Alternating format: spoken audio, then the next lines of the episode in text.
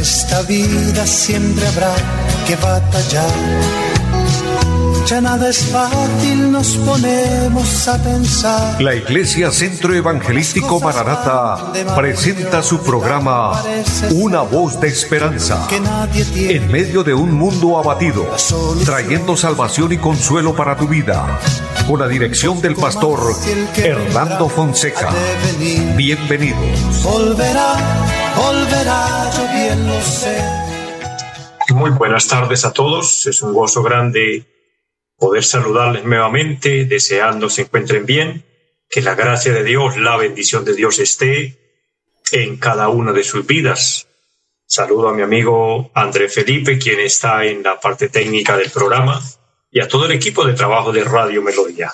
Dios en su misericordia nos regala la vida y nos da este nuevo día, esta nueva oportunidad de poder compartir con ustedes la palabra de Dios, poder disfrutar de un ambiente espiritual, fortaleciendo nuestro espíritu, fortaleciendo nuestra alma y obviamente fortaleciendo nuestra relación con Dios.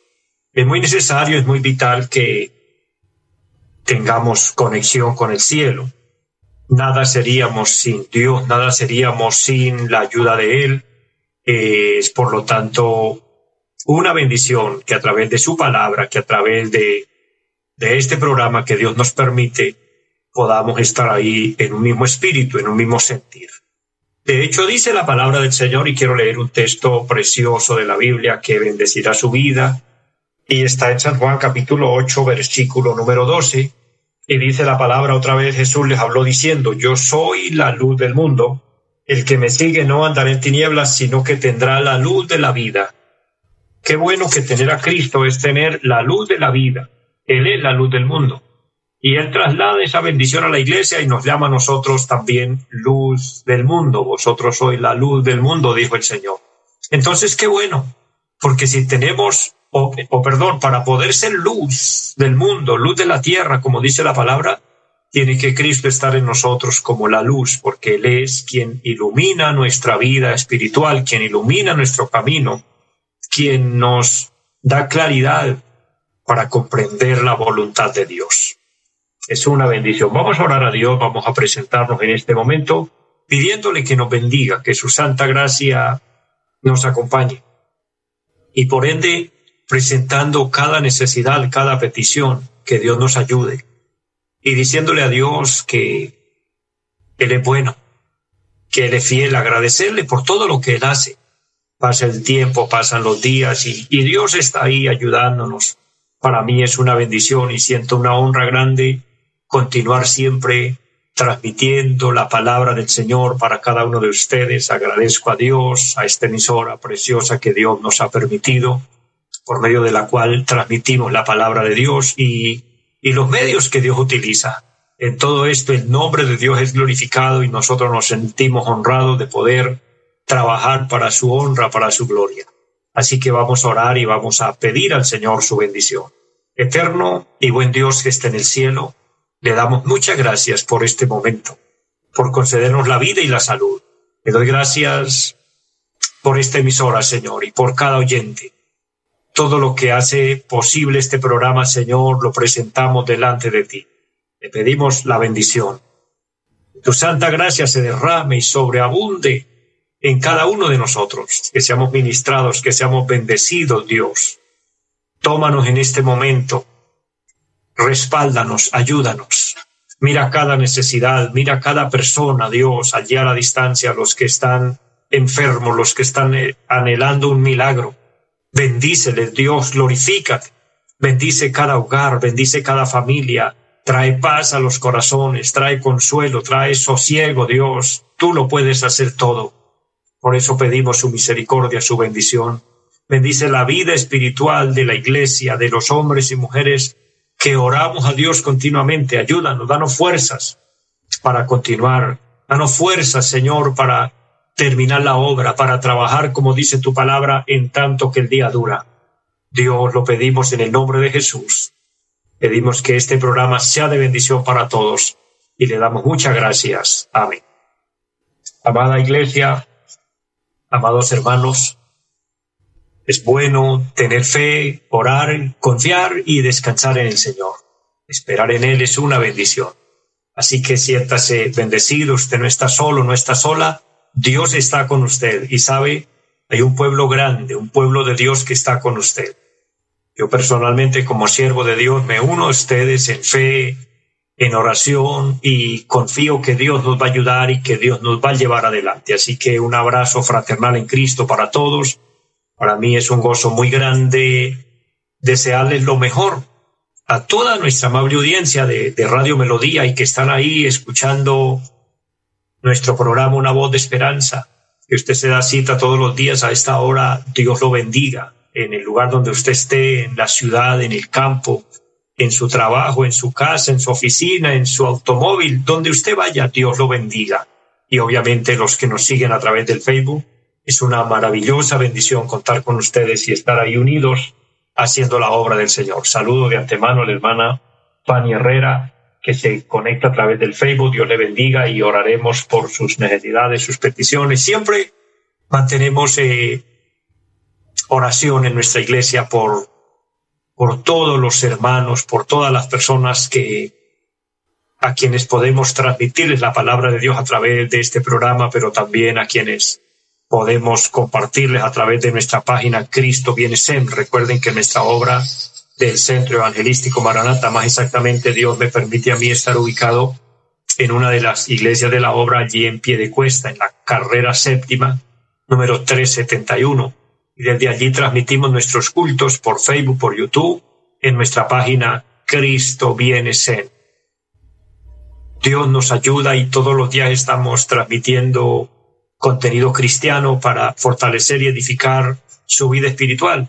Si bien usted se da cuenta, cuando abrimos el Facebook el YouTube, encontramos muchas cosas, pero entre todas estas, mucha morbosidad, eh, muchas cosas que solo hacen pasar tiempo y perder el tiempo y que no traen ninguna edificación, entre otras muchas cosas buenas que sí, por supuesto, pero qué bueno que Dios nos permita tener, tener también allí su palabra para que aquella persona que quiera y anhele encuentre allí una bendición de parte de Dios, algo que le edifique su vida, porque uno debe pensar y proponerse durante el día a hacer cosas que le traigan beneficio, no solamente que le traigan distracción y que le vayan dañando el pensamiento, le vayan alterando su corazón, sus emociones, sus cosas, solo para mal. No, no, qué bueno hacer un para y decir no, quiero hacer algo que edifique mi vida, quiero hacer algo que le traiga bendición a mi vida y a mi casa. Y qué bueno que lo pueda, que lo podamos hacer, obviamente, permitiéndole a Dios llegar a nosotros y que estemos en las redes. Es una bendición transmitiendo allí la palabra del Señor. Así que yo oro por ustedes, con la iglesia oramos y yo les pido de corazón, me ayuden a orar. Oren por este ministerio, que Dios nos ayude, que Dios nos sostenga, como dijo el apóstol San Pablo, que Dios nos siga abriendo puertas grandes para seguir predicando, para seguir anunciando, para seguir llevando la palabra. Cuando usted ore, Ore por este servidor, recuerde su pastor y amigo Hernando Fonseca, que todos los días estoy aquí en este programa, Una voz de esperanza, para que Dios ponga en mi boca palabra de bendición, que yo no esté aquí simplemente por hablar, sino que transmita para ustedes la palabra de Dios, lo que Dios tiene para cada uno y que sea una palabra que vaya cual bendición a los corazones para que muchas almas se salven y para que muchas almas se mantengan firmes, fieles sirviendo a Dios para el día de la venida de Cristo. Recuerden que el Señor viene pronto. Estamos en tiempos finales. Estamos y estamos convencidos que somos los obreros de la última hora, de la última dispensación. La iglesia pronto se irá de esta tierra. El mundo está listo para esto. Y todo esto es cumplimiento profético de la palabra de Dios. Es sorprendente lo que está pasando en el mundo aunque muchos no se enteren, aunque muchos no se den cuenta, pero los grandes, los poderosos de la tierra, los que son y se creen casi dueños del mundo, están haciendo unos programas de mucho avance, de mucha fuerza, de mucha potencia para hacer cosas en la tierra que obviamente desagradan a Dios, claro, porque están sacando a Dios, excluyendo a Dios. El objetivo es hacerle creer a la gente que Dios no existe, que el Señor Jesucristo es solo una falacia, es una mentira, y hacer creer que la Biblia no es real. Eso parece absurdo, pero usted puede investigarlo por usted mismo. ¿Qué sucede con esto? Que se está llegando al tiempo final. La iglesia de Jesucristo, nuestro Señor y Salvador, pronto se irá de esta tierra. Y habrá los juicios apocalípticos que están anunciados para ser derramados y, y Dios castigar tanta maldad y tanta corrupción y tanta injusticia, porque si bien nos damos cuenta, estamos frente a mucho engaño, a muchas mentiras, a muchas injusticias, y eso es global. Tantas ofertas, tantas palabras bonitas que uno oye, bueno, eso no es nuevo, y eso no nos debe sorprender cuando un político está queriendo lograr un puesto, está queriendo lograr eh, ubicarse para gobernar en cualquier rama, en cualquier área, sea para puestos menores o puestos mayores, pero tantas promesas y tantas mentiras y tantas cosas que se hacen y detrás de todo esto, tanta injusticia que hay, bueno, un día todo eso va a salir a la luz y un día Dios va a castigar toda esa farsa, todo ese engaño, toda esa mentira. En tanto nosotros tenemos un compromiso y es pedir a Dios que tenga misericordia y que nos ayude, que nos guarde, que nos cuide y que podamos permanecer. Y como si esto fuera poco, lo peor, lo peor y más grave que está sucediendo es que hoy hay montones de predicadores mentirosos, de predicadores falsos que engañan al pueblo, que están moviéndole las emociones a las personas para así de esa manera sacar provechos personales. Eso es lo que la Biblia llama la apostasía de los últimos tiempos, la falsa fe. Y gente que habla bonito, gente que habla agradable, sabe, pero debemos ser conscientes de algo, el anticristo que va a ser directamente patrocinado por Satanás. Eso lo dice la Biblia en el capítulo 13 de Apocalipsis. Un personaje que va a tomar las riendas del mundo, directamente controlado por el diablo, pero va a hablar muy lindo, va a hablar muy bonito, un, un dialecto, una forma de llegarle al pueblo muy convincente. Y mucha gente le va a creer. De hecho, dice la Biblia que aún los que conocen de Dios, Aún los que conocen la palabra de Dios le creerán. Eso es tremendo. Y eso se está, se está viendo, eso, eso se está avecinando ya. Estamos viviendo dentro de esa situación. Todo esto, mis amados, porque Cristo está a las puertas, porque estamos en el último tiempo, en el último momento cuando la iglesia pronto se irá de esta tierra. Entonces estemos preparados para esto tenemos un arma poderosa que nos defiende, que nos, que nos cuida, que nos guarda y es la palabra de Dios. Por eso el, el mismo Señor habló de que la Biblia es cual espada de dos filos, que debemos empuñarla y debemos vivirla, leerla, practicarla, reservarla en el corazón, aprender de Dios lo más que podamos y lo podemos a través de la palabra. Y quiero de esta manera leer una parte de la palabra y compartir algo bíblico que edificará su vida. Todo lo que estamos hablando es bíblico, por supuesto, es del, eh, tiene base y fundamento de la palabra, pero quiero dejar en su corazón un versículo precioso, un mensaje que el Señor nos dejó. El capítulo 7 de San Juan y el versículo número 16 en adelante dice, en palabras propias de Jesucristo nuestro Señor, Jesús le respondió y dijo, mi doctrina no es mía, sino de aquel que me envió. Y luego aplica y dice, el que quiere hacer la voluntad de Dios conocerá si la doctrina es de Dios o si yo hablo por mi propia cuenta. El que habla por su propia cuenta, su propia gloria busca, pero el que busca la gloria del que le envió, este es verdadero y no hay en él injusticia. Amén. Qué buena es la palabra. De esta manera, quiero compartir sobre este tema. Precisamente encontramos aquí la doctrina de Cristo. ¿Qué es la doctrina de Cristo? ¿A qué nos referimos cuando hablamos de este tema? Mira, la palabra doctrina significa enseñanza, solo que aquí está hablando de doctrina para doctrinar. para dejar un fundamento, dejar una base en sus seguidores, en sus discípulos.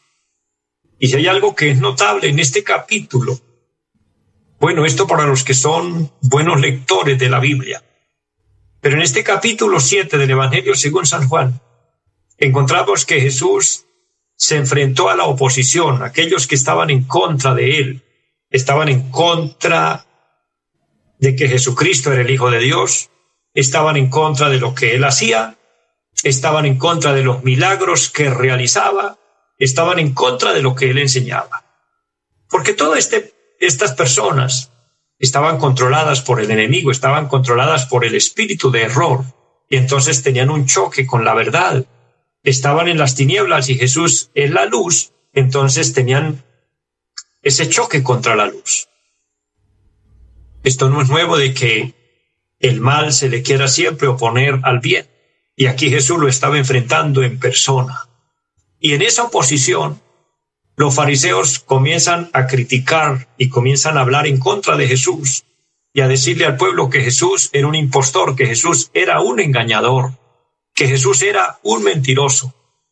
Pero entonces hay algo sorprendente aquí, y es que en respuesta en respuesta a toda esa oposición y a toda esa habladuría que había en contra de él, diciéndole mentiroso, diciéndole falso, diciéndole engañador. Ahora, antes de ir a profundizar aquí en la palabra, meditemos y pensemos en algo. ¿No se ha dado cuenta usted, mi hermano, mi amigo, que el Evangelio ha sido mal visto en, en muchas décadas? Que cuando hablamos del Evangelio, o los evangélicos, como nos dicen, y obviamente ese, ese título nos cabe muy bien que nos digan evangélicos, ha sido y se ha prestado para burla de muchos, y se ha prestado para habladurías, y se ha prestado para decir que nosotros somos engañadores, que nosotros somos mentirosos. ¿Y no ha oído usted decir que los evangélicos somos desertores, que nosotros nos apartamos? De hecho, nos dicen hermanos separados. Bueno, una cantidad de cosas. Pero quiero decirles y alentarles y fortalecerles en algo. Esto no es nuevo. Esto le pasó a Cristo. Esto le sucedió a los hermanos de la iglesia del libro de Hechos de los Apóstoles. Ya tenían esa oposición. Mire, en el tiempo de los apóstoles, a la iglesia, a los cristianos, no había un nombre para, para identificarlos. Ahora, la palabra cristianos obviamente se retoma de que, de que somos seguidores de Cristo. Y obviamente cuando nos dicen evangélicos, pues también aplica y no hay ningún disgusto en que nos digan, porque evangélico significa que seguimos el Evangelio. Pero para la época de los apóstoles, la manera en la que se trató a la iglesia era esa plaga, lo llamaban esa plaga. Y estamos invadidos, decían algunos, de esa plaga. O sea que la oposición a esto no es de hoy, es de siempre. Y aquí estamos frente a un tema cuando el mismo Cristo en persona aquí en la tierra está siendo atacado y está de frente con los que están en su contra. Y Jesús les responde y les dice, entramos al verso 16 y les dice, mi doctrina no es mía, sino de aquel que me envió. O sea, ustedes están criticando, ustedes están hablando de que yo soy un impostor, de que yo soy un aparecido, de que yo vengo a hablar lo que yo quiero, pero quiero dejarles en claro algo, dijo Jesús y es que mi doctrina, es decir, mi enseñanza no es mía. Para la época, él estaba hablando con grandes estudiosos, con maestros. Estaba hablando con, con teólogos de la época, con gente que había estudiado, que tenían títulos. Y cuando Jesús les dice, mi doctrina no es mía, sino que es del cielo, de, de mi Padre que me envió, está dejándolos a ellos en vergüenza porque les está diciendo Cristo de esta manera. Mi doctrina no es de ninguna escuela teológica, por eso ustedes me desconocen. Mi doctrina no es científica, por eso ustedes no me han visto estudiando, porque ellos se sorprendían. Él les dijo, mi doctrina no es de ninguna escuela filosófica. Mi doctrina, dijo Cristo, ni siquiera es académica. Porque mire que el versículo 15 un poquito atrás de donde estamos leyendo, dice que los mismos fariseos decían Y se maravillaban los judíos diciendo, ¿cómo sabe este letras sin haber estudiado? Jesús desde que, desde que vino al mundo fue notable. Desde un, desde un bebé, siendo un bebé, ya puso a temblar a los reyes. Acuérdense que Herodes mandó matar a los niños para ver si entre esos moría Jesús, porque estaba temblando, porque le había llegado la noticia que había nacido el rey de los judíos. Apenas nacía Jesús, y ya los reyes de la época, los gobernantes temblaron del susto. Entonces Jesús fue muy notable. Y como Jesús fue muy notable desde bebé, desde niño, teniendo en cuenta también que a los 12 años entró al templo en Jerusalén y hablaba con los doctores de la ley y los dejó, como decimos nuestro dialecto popular aquí en nuestro departamento, los dejó boquiabiertos cuando lo escucharon hablar y entonces decían, bueno, ¿y este de dónde sabe?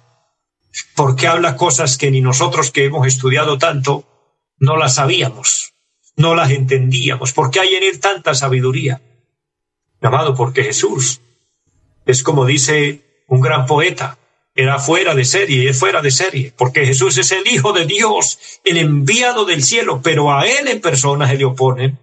Y aquí Él les dice, entiendan esto, yo no estoy enseñando doctrinas de hombres, yo no estoy enseñando dogmas humanos, yo no estoy trayendo aquí paradigmas, yo estoy trayendo aquí el Evangelio Santo y ustedes por eso lo desconocen.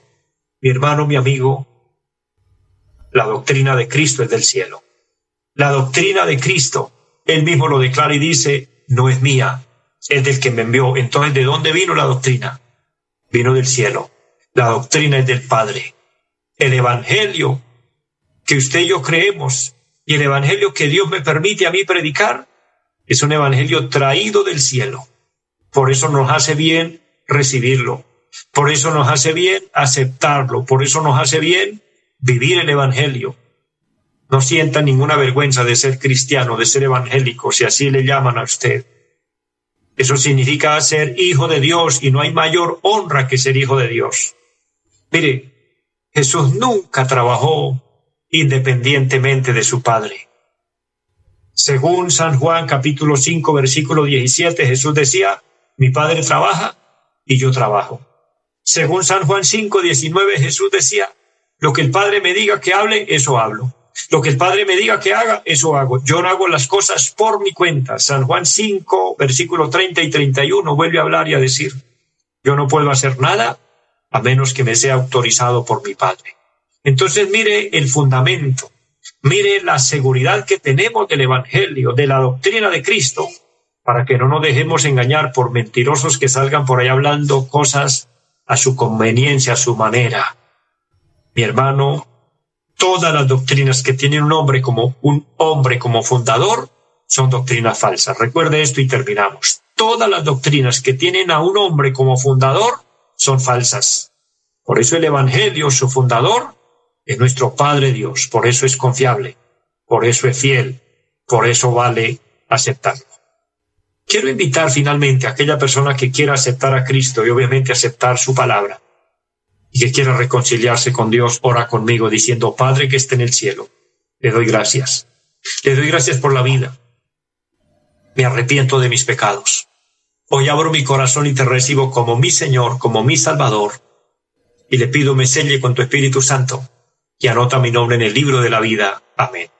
Si usted oró conmigo, Dios lo bendiga, Dios la bendiga. Persevera en Cristo, persevera en la doctrina, hagamos la voluntad de Dios y un día seremos recompensados altamente por el Señor. Les amo a todos, deseo lo mejor para cada uno de ustedes y que la bendición de Dios les acompañe siempre. Feliz tarde para todos. Los invitamos a nuestra reunión en los días martes 7 de la noche, culto de oración Jueves 7 de la noche, enseñanza bíblica.